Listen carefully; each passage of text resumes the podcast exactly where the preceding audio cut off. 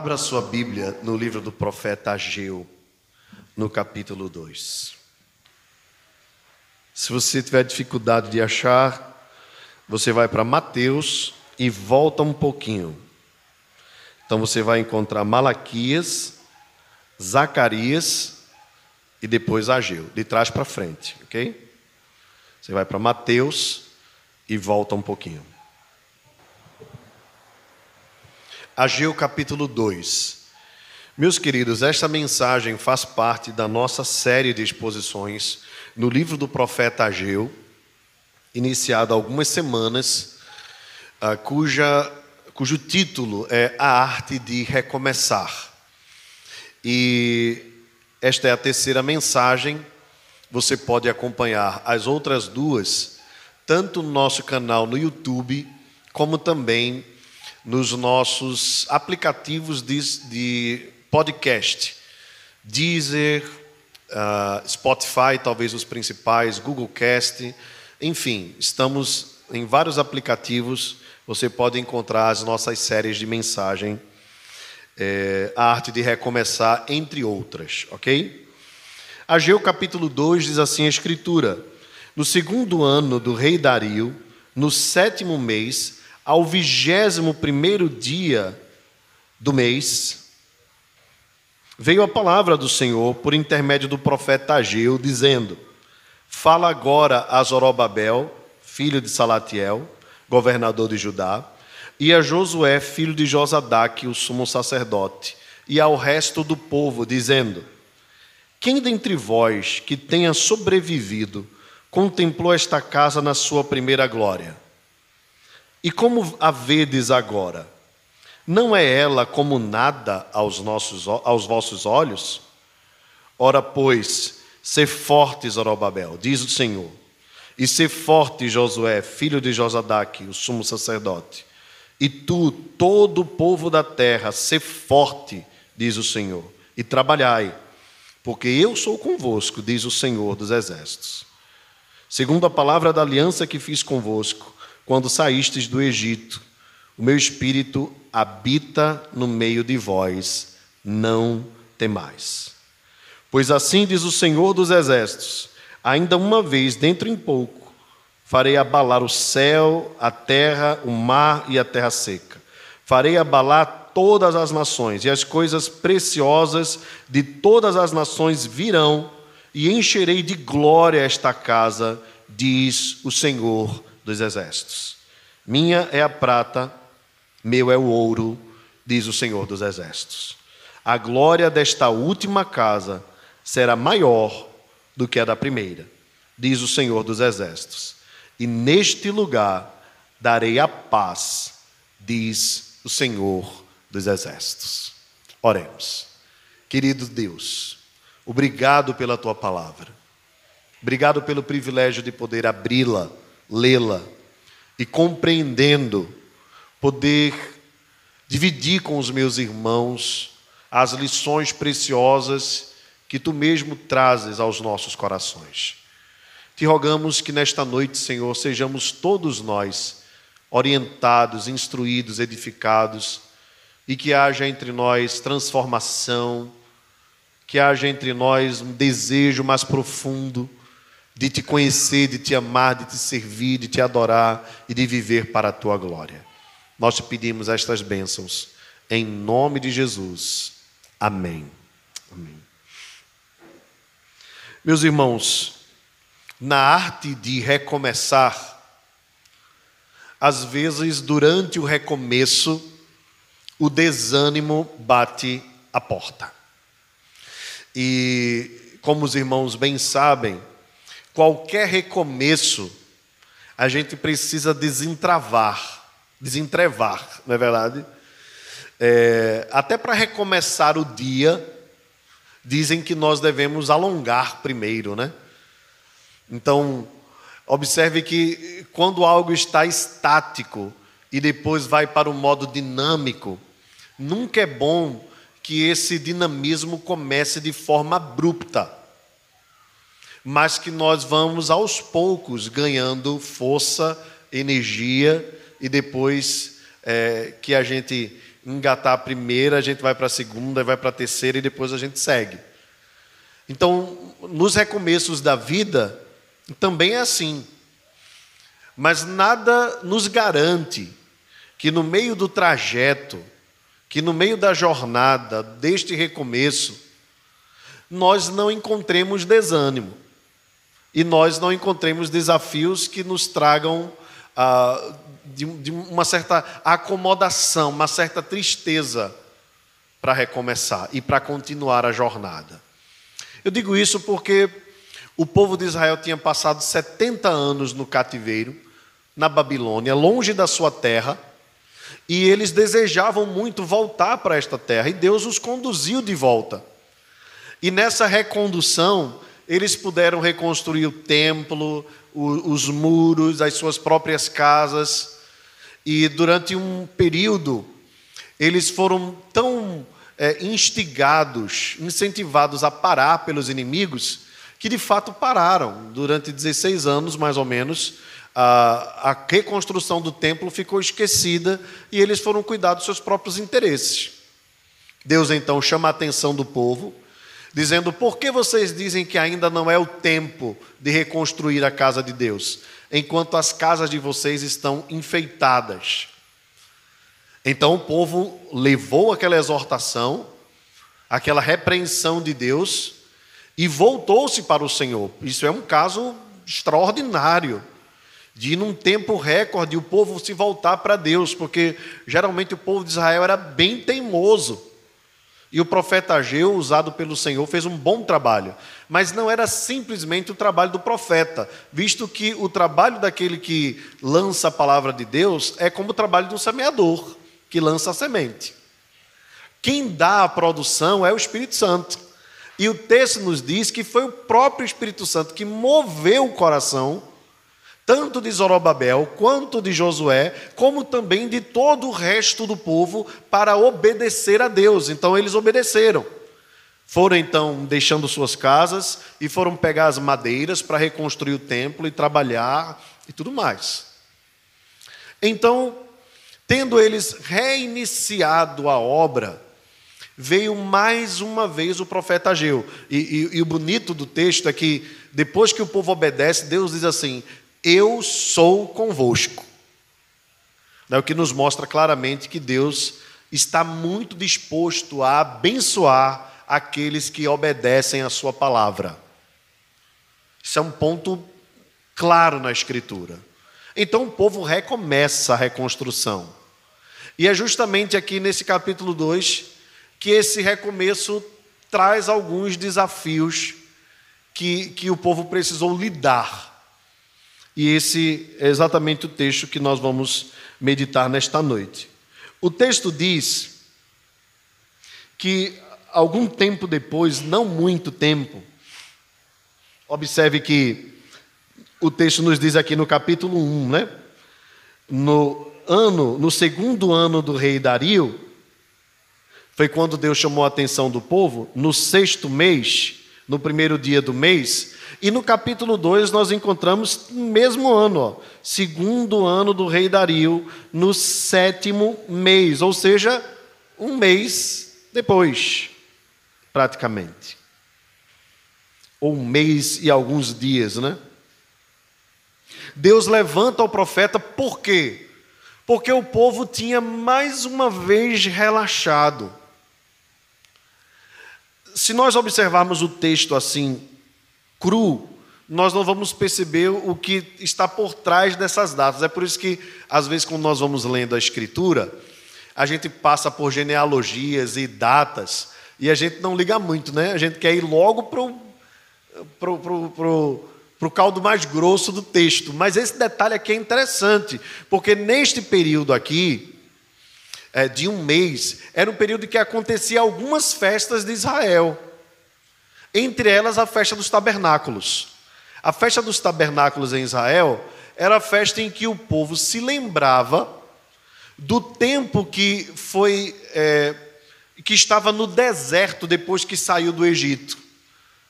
O texto lá em Êxodo nos diz que quando eles estavam no deserto, depois de terem sido libertos da terra do Egito, do poder de Faraó, o povo passou 40 anos no deserto. E durante esses 40 anos, na peregrinação, eles levantavam suas barracas, né, suas tendas, e ali ficavam um tempo. Depois iam para outro lugar. Então, para ir para outro lugar, eles desarmavam as barracas e levavam nas costas ou em cima dos animais e continuavam seguindo. Quando paravam, aí mais uma vez, levantavam as tendas.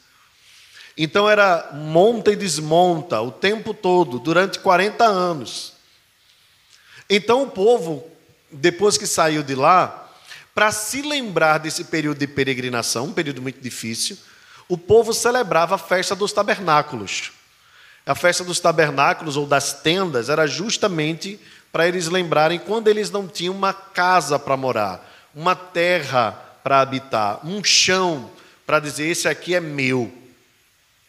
Você sabe muito bem né, que hoje um dos grandes desafios da, da, da economia, né, ou do país como um todo, é a questão da casa própria, né? E, e, todo mundo deseja chegar, pelo menos à idade da, da velhice, e ter um lugarzinho para morar. Não precisa ser coisa grande. Pode ser algo pequeno, não precisa ser algo suntuoso, pode ser simples. Mas um lugar para você dizer: Esse aqui é meu, daqui ninguém me tira, e até como nós costumamos dizer, daqui eu só saio para ir para o cemitério. Né? Porque a questão da casa própria mexe muito conosco. E Israel, durante muito tempo, não teve casa própria, não teve terra própria. E depois que teve terra própria, foi levado cativo para a Babilônia, perdeu a terra, perdeu suas posses. Então, quando eles voltam para lá e começam a reconstrução, chega o período dessa festa. Se você juntar aí esse um mês e alguns dias, né, um mês e meio mais ou menos, tirando os sábados que eles não trabalhavam, e tirando algumas festas, entre elas a festa dos tabernáculos que acontecia, você vai perceber que eles tiveram pouco tempo para reconstruir. Mas foi tempo suficiente para que eles dessem uma desanimada. Deus então levanta o profeta Ageu para mais uma vez falar com o povo, dizendo: Observe também no verso 2 que ele sempre começa falando com os líderes. Então aqui está um papel importante, uma aplicação importante. Né? A liderança precisa ser a primeira a estar atenta à voz de Deus, com os ouvidos limpos para ouvir a voz do Senhor. Então, a palavra do Senhor é a seguinte: Quem dentre vós que tenha sobrevivido, contemplou esta casa na sua primeira glória. E como a vedes agora? Não é ela como nada aos vossos olhos? Bem, essa palavra de Deus não parece muito animadora, não é verdade? Mas era uma constatação, era um diagnóstico. E aqui é importante nós entendermos o seguinte: que, que no trato de Deus conosco, Deus não usa de mentiras. Deus usa sempre da verdade. Aquela casa que eles estavam reconstruindo para Deus, o templo, em nada se comparava ao suntuoso templo de Salomão. E quem podia lembrar disso? Os idosos, os mais velhos. Porque se Israel passou 70 anos no cativeiro, nós podemos imaginar que aqueles que voltaram para, para Jerusalém e que haviam morado antes do cativeiro, deveria ter por volta dos 80, 90 anos. Então, os mais velhinhos que na infância ou na adolescência viram o suntuoso templo de Salomão, viram muita glória naquele lugar. Tinha muito ouro, tinha muita prata, tinha madeira especial. Era um negócio extraordinário. Os irmãos devem lembrar que para construir o templo, Deus deu a Salomão, no seu reinado, 40 anos de paz. Israel vivia em guerra. 40 anos sem nenhum povo atentar contra Israel. Para que Salomão pudesse focar naquele negócio. E olha que Salomão já recebeu o projeto pronto, o projeto de arquitetura, feito pelos melhores arquitetos, supervisionado pelo maior rei de Israel no Antigo Testamento, o rei Davi. Então, e, e, ainda tem mais, né? Deus, Deus concedeu a ele o que ele pediu, ele disse que queria sabedoria. E Deus disse a ele: Eu vou te dar não apenas sabedoria, porque você me pediu sabedoria, mas eu vou te dar riqueza, eu vou te dar glória, eu vou te dar prata, ouro, o que você precisar, eu vou te dar. Só que aquele templo suntuoso foi por água abaixo, ainda estava na memória dos idosos. E aqui vamos, vamos ser sinceros. Você nem precisa ser muito idoso para ter um problema sério com o saudosismo. Concorda comigo? Você não precisa ser muito idoso. Eu estou chegando nos 40, tá certo? Se Deus permitir, agosto do ano que vem eu faço 40. Mas pense num cara inclinado ao saudosismo, sou eu. E o saudosismo não é necessariamente bom, ele, ele é ruim. Ele é ruim. A saudade é boa. Saudade é inevitavelmente boa, dos nossos tempos. Mas o saudosismo, ele é, ele é desonesto. Porque ele não considera tempos e épocas. Você já percebeu que você sendo saudosista, seu pai era saudosista também? e que possivelmente o pai do seu pai também era saudosista. Vamos pensar num exemplo aí. Você hoje olha é, para a, a, as crianças brincando. Você diz assim: as crianças de hoje não sabem o que é brincar. Né? Você já disse isso? Menino de hoje não sabe o que é brincar, não. Brincar era no meu tempo. No meu tempo a gente brincava de carrinho de rolimã, a gente fazia lanterna com lata de leite ninho. Quem lembra? Furava a, a, a parte de baixo, né? botava uma cordinha, dois furos em cima, uma cordinha, e, e pingava a vela na tampa da lata, na parte de baixo, botava e saía andando. Vamos mandar o menino de hoje fazer isso? Mas não. É Nutella. Eles gostam de tudo pronto, né? Porque eles pegam o celular, apertam um botão e tem uma lanterna muito mais forte. Então, tudo para a gente, a gente olhando para trás, a gente faz essa. Só que quando chegar a geração posterior dos nossos filhos, essa geração vai dizer: esse menino de hoje não sabe o que é celular. Celular era da minha época. Então, o saudosismo ele é ruim porque ele não considera o contexto histórico, ele não considera o momento, ele não considera as realidades. E ele sempre traz para a geração que está chegando um ar de amargura. Você acaba diante de, de um idoso, de uma pessoa mais velha, saudosista mesmo, você sai chateado ouvindo ela falar, porque nada que você fez presta. Nada do que você é tem graça. Então é como se você dissesse assim: ah, eu queria ser do tempo do meu pai. Só que não dá. O tempo não para, o tempo voa, pelo contrário, né? o tempo voa. Então o saudosista acaba deixando você assim, destruído, né? Porque a, a, amizade da época dele é sempre melhor do que da sua época, os brinquedos eram sempre melhor, as conversas eram sempre as melhores. Bem, o saudosismo tinha tomado conta dos anciãos.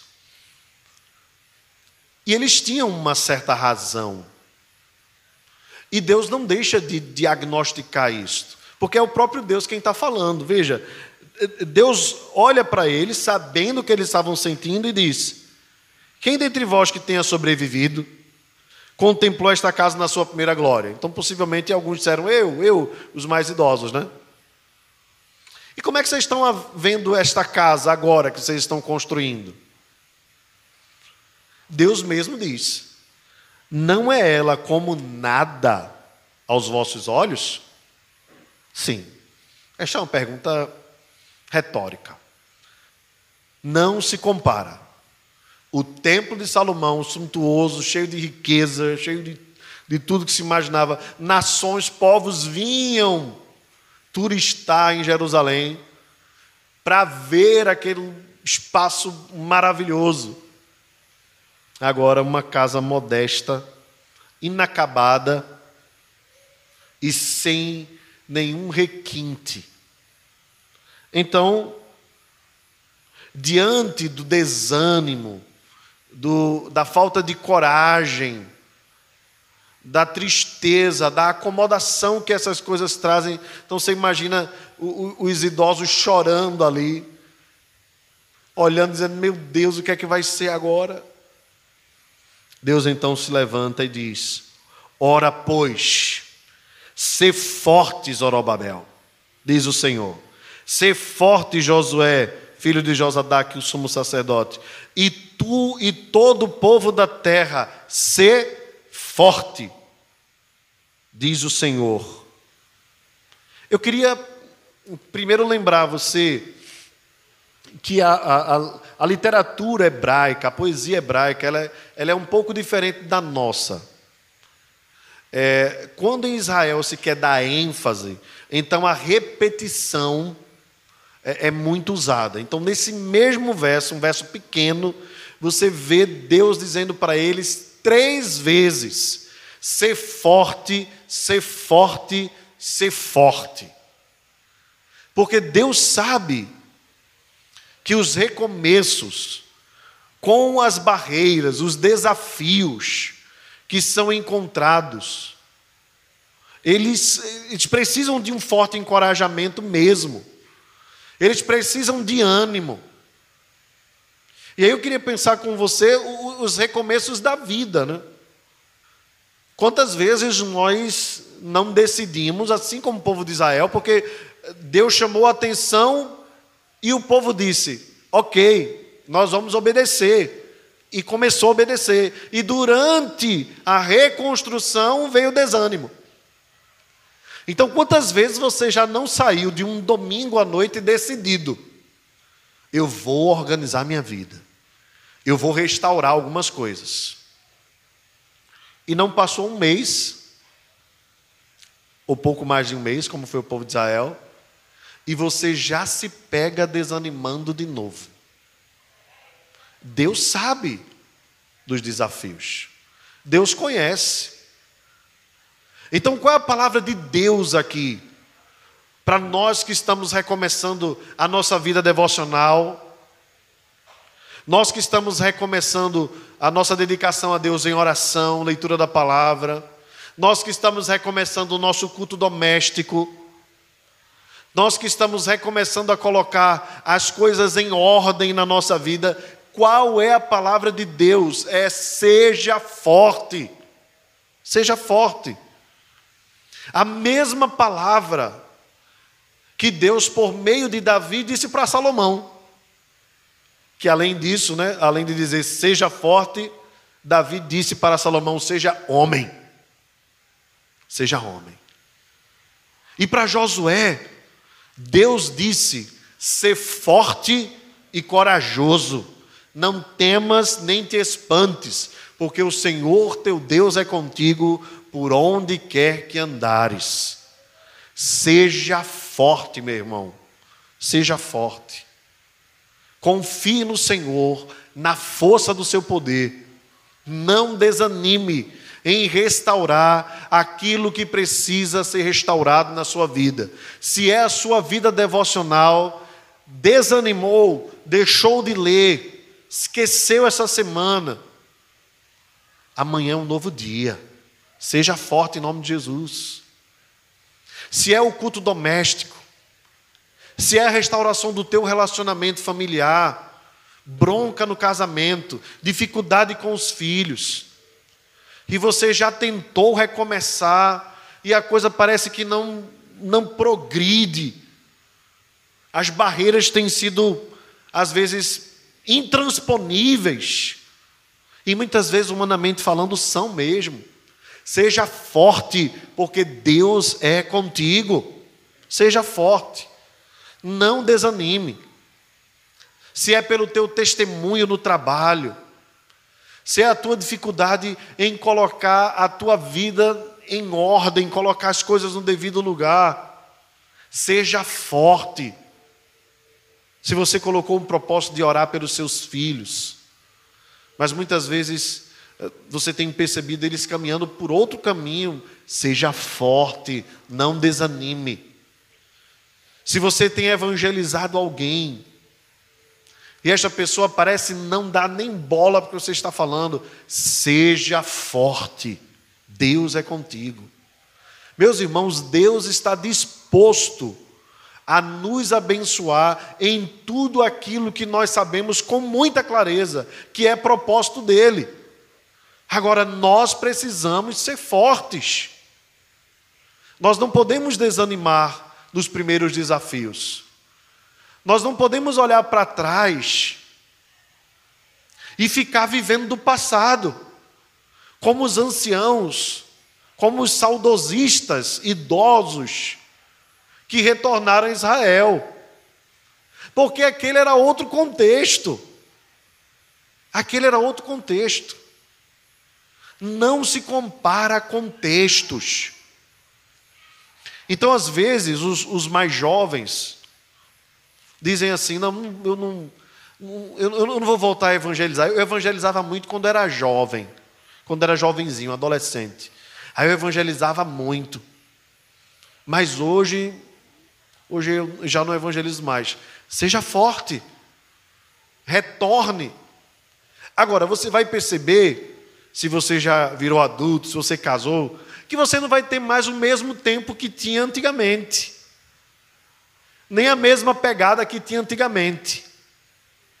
Então, às vezes, nos ministérios da igreja, né, os mais velhos, né, e eu vivi igreja a minha vida toda, então, às vezes, a gente é tomado por esse saudosismo para dizer assim: jovem mesmo era na minha época. Eu já disse isso várias vezes.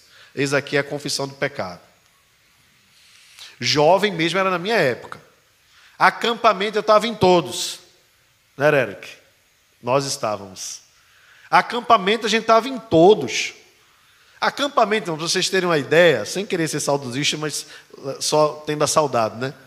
Acampamento carnaval era cinco dias. Eu queria fazer parte da equipe que ia um dia antes. E queria fazer parte da equipe que ficava para arrumar, porque a gente tomava banho de piscina ainda antes de sair, né? E a gente voltava dizendo: tomei mais um banho de piscina hoje, quando todo mundo estava em casa. Bem, na minha época, piscina era coisa que a gente só encontrava em acampamento de igreja. Né, hoje em dia, um monte de gente tem piscina em casa, né? E descobre como é ruim ter piscina em casa. A piscina é o seguinte: na primeira semana vai a família toda, né? Na segunda semana fica só os de casa. Na terceira semana já vira um, um, um, um criadouro de dengue. Né? Na quarta semana você já seca ela e na quinta você manda aterrar. Pronto, piscina em casa é isso. Mas na nossa época, na minha época, talvez na época de alguns de vocês, né, piscina a gente só encontrava no acampamento da igreja. Então, é, banho de piscina era no carnaval e no meio do ano, quando tinha acampamento de jovens. Pronto, acabou. O resto mais, piscina era coisa de rico. A gente só via na televisão. Então a gente fica pensando esse tempo. E às vezes olha assim: os jovens de hoje não evangelizam. Bem, tudo tem seu tempo, né? E o tempo determinado para todas as coisas. É claro que a gente quer uma juventude mais forte, mais aguerrida, mas cada um no seu contexto. E com a nossa geração que chegou o celular, né? O celular mudou a cabeça das pessoas, a tecnologia mudou a cabeça das pessoas, a forma de se relacionar. Veja, por exemplo, como eram os namoros antigamente. Namoros, na nossa época, 25 anos atrás, né?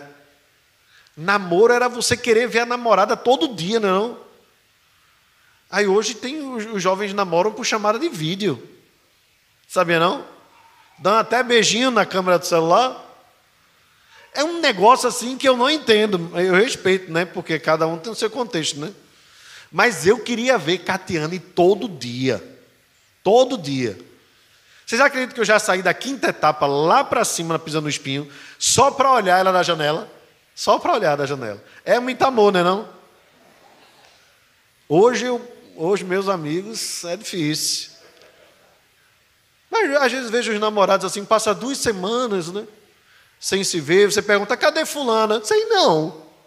Pois na minha época, eu não sabia onde Catiano estava. Tá louco. Tá louco. Mas as coisas vão mudando e, e a gente vai se adaptando, né? Então o saudosismo, por si só, ele é um fator desanimador. Mas isso não quer dizer que nós não devamos refletir a realidade. E Deus dá o diagnóstico. Vocês olham para essa casa e vocês veem como se ela não fosse nada. Mas eu estou encorajando vocês a continuarem. Sejam fortes. Sejam fortes. Sejam fortes. E quem está dizendo isso para vocês é Jeová Sabaote. É o Senhor dos exércitos. É o Deus que tem todo o poder. É o Deus que tem toda a glória. É o Deus que move tudo em favor do seu povo. Por isso, a palavra do Senhor ao povo é: trabalhai, porque eu sou convosco, diz o Senhor. Trabalhe, voltem a trabalhar. Vocês começaram, pegaram madeira, veio os feriados, veio, vieram as festas, festa dos tabernáculos, o povo começou a lembrar das tendas e começou a lembrar do templo. Isso veio batendo desânimo, mas agora eu estou dizendo: voltem, trabalhem, peguem de novo no batente, porque eu estou disposto a abençoar a vida de vocês. Meus irmãos, o que Deus quer dizer para nós nessa noite com esse texto? Observe, por favor, só um pouquinho mais o verso 5. Deus diz: O Senhor dos exércitos, segundo a palavra da aliança que fiz convosco, quando saístes do Egito, o meu espírito habita no meio de vós, não temais. Eu não vou expor o restante do texto mais, vai ficar para a próxima semana. Mas eu queria só meditar com você no seguinte: porque Deus está dizendo para eles sejam fortes? Porque Deus está dizendo para eles eu sou o Senhor dos exércitos? Porque Deus está dizendo para eles eu sou convosco? Porque Deus fez uma aliança com Israel. Deus fez um pacto. Deus fez um trato com Israel.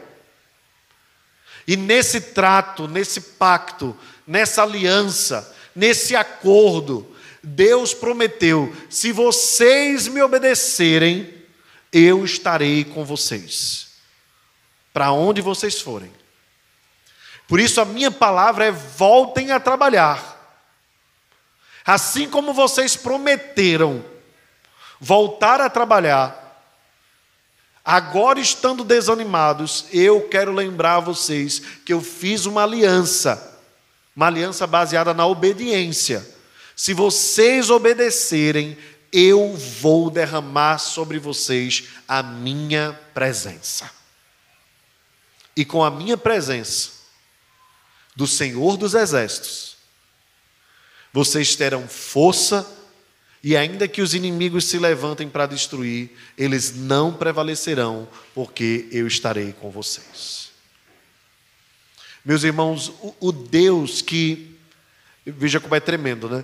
O Deus que na lei exorta a obediência, é o mesmo Deus que, sabendo das nossas fraquezas, por meio do Evangelho, por meio do Evangelho, ele renova a aliança conosco. Então, ele poderia ser simplesmente punição, não é? Desobedeceu, lei. pancada.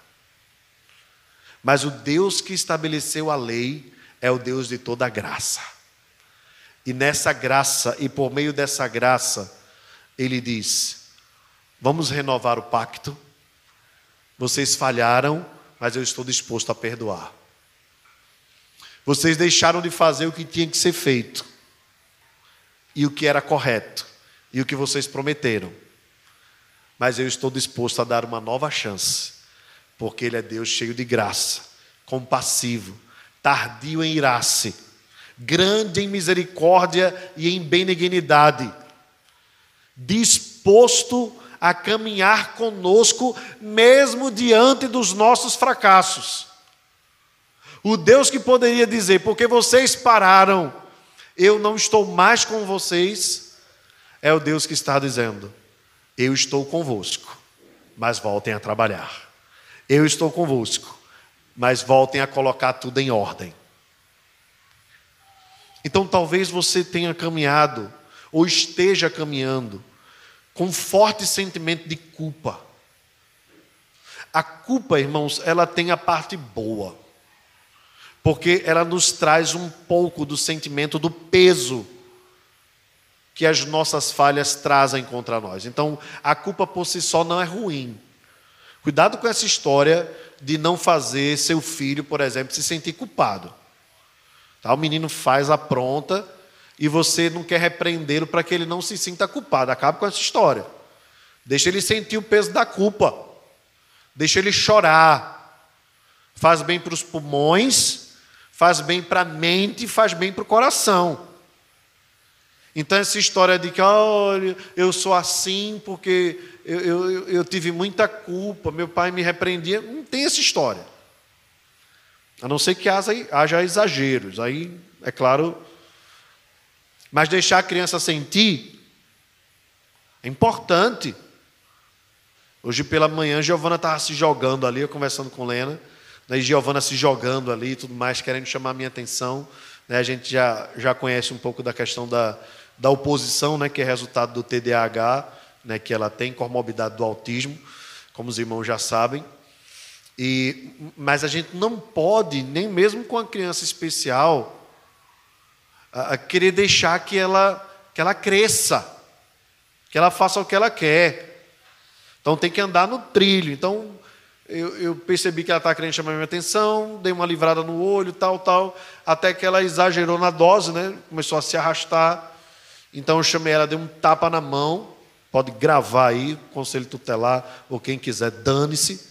Quem cuida da minha filha sou eu, e quem educa sou eu, não é o Estado, é a família. Exploda-se, quem achar ruim, psicólogo, pedagogo. A vara é bíblica é bíblica. Então a gente conversa, orienta, mas a Bíblia diz que a vara é para correção. Então, um tapinha na mão não mata ninguém. Quem aqui é, é, teve fratura exposta porque levou um tapinha na mão de papai e mamãe? Ninguém. Né? Uma cintura usada, um cipó, nada, nada, nada, nada. Dói não, doeu nada, né? Como aquele memezinho, né? Quando o cara cai e se arrebenta. Doeu nada, doeu nada, segue o jogo. Pedagogia da escritura nos ensina a correção. Então chamei ela, corrigi, mas depois da correção vem a orientação. Papai não gosta disso. E Deus também não gosta. Então a gente vai orar agora e você vai pedir perdão a Deus e, e vai reconhecer que falhou com o Senhor. Saiu de boa. De boa, de boa, de boa. Tem essa historinha de eu nunca bati no meu filho, se não foi necessário, não bata. Ninguém aqui está incentivando você a sair feito um doido, dando chinelada e cinturão usada por nada. Mas quando é necessário, a gente precisa repreender com mais dureza, com mais força. Mas alguns estão dizendo aí que você vai gerar sentimento de culpa no seu pai, então, no, no seu filho. Então, ao invés de você é, é, repreendê-lo. É, tente tirar ele, né? Já ouviu essa história, né? Pedagogia moderna ensina um pouquinho isso, né? Então, ao invés de você repreendê-lo, no caso de estar se arrastando, então você vai lá, levante ela e saia. para ela não se frustrar com aquilo ali. Não, irmãos. Ela vai ter coisas na vida que, que se, se a gente não corrigir em casa, quem corrige depois é a polícia, é a justiça, que é implacável. Então, dentro de casa, a gente faz com o coração doendo, mas com amor, com zelo. Deixa eu dizer uma coisa para você. Deus não deixa de tratar-nos com castigos. Deus não deixa ou nos livra de nós nos sentirmos culpados. Não. Às vezes a gente se sente péssimo mesmo quando peca. E a Bíblia fala que essa é uma tristeza segundo Deus. Deus põe tristeza no nosso coração. Irmãos, isso é extraordinário. Porque Deus é o Deus de toda alegria. Deus é alegre por si só. Deus é pura alegria. Mas ele sente prazer numa tristeza. É a tristeza boa. É a tristeza da culpa que nós sentimos quando pecamos, que produz arrependimento, conversão, mudança de vida. Então, às vezes, essa tristeza precisa chegar a nós para nós sermos curados. Agora, cuidado com a culpa pela culpa. Culpa sem a graça leva à loucura. Então é por isso que nós nos ajoelhamos tristes e arrependidos, confessamos a Deus e nos levantamos alegres, sem peso, porque todo o fardo pesado é lançado sobre aquele que diz: Vinde a mim, todos vós que estáis cansados e sobrecarregados, e eu vos aliviarei. Trazei sobre vós o meu jugo, porque o meu jugo é suave e o meu fardo é leve, e achareis descanso para as vossas almas. Então, se porventura você voltou a caminhar, mas fracassou, você fracassou mesmo. Mas o Deus que te vê fracassado lá de cima é o Deus que desceu encarnado para te fortalecer, para que você se levante. Portanto, seja forte, seja forte e seja forte. O Espírito de Deus está conosco. E Ele é o Espírito de poder. Por isso a Bíblia diz aqui, ó, o, o texto diz: O meu espírito habita no meio de vós, é bênção da aliança. Deus disse: Eu estou convosco. E ainda disse mais: O meu espírito está convosco. E na outra semana a gente vai falar sobre a glória da segunda casa, que estava no meio do povo. A casa, embora não estivesse suntuosa, é um sinal da presença de Cristo. Então o Pai diz: Eu estou convosco, o meu espírito está convosco, e a casa em que eu habito está convosco. E essa casa é Jesus. É o Deus triuno dizendo: Eu estou com vocês para vos abençoar na jornada. Não importa quantas vezes você caiu, não importa quantas vezes você desanimou, não importa quantas vezes você fracassou, o que importa é que diante da tua fraqueza eu sou a tua força, diz o Senhor. Sete vezes o homem cair, sete vezes o Senhor levantará. Deus está conosco. É um rio de vida, é um manancial de águas vivas. Não desanime, meu irmão. Não desanime na caminhada cristã. Persevere na sua família, persevere na sua vida devocional, Persevere em dar um bom testemunho, persevere na evangelização, persevere no serviço, persevere em tudo aquilo que agrada a Deus, persevere, vale a pena, Deus está contigo. Não desista, não desista da jornada. Tem muita coisa, muita coisa te levando a desistir, mas tem um só que é suficiente para te fazer continuar a jornada. É Ele quem sustenta a tua mão, é Ele quem segura os teus braços, é Ele quem vai aplanando os caminhos, endireitando os caminhos tortos, quebrando cadeias e grilhões, vai adiante de nós e nunca nos desampara. É Senhor dos exércitos, é poderoso, tem controle sobre tudo e não há ninguém semelhante a Ele. Por isso, não desanime, fique firme em nome de Jesus. Amém?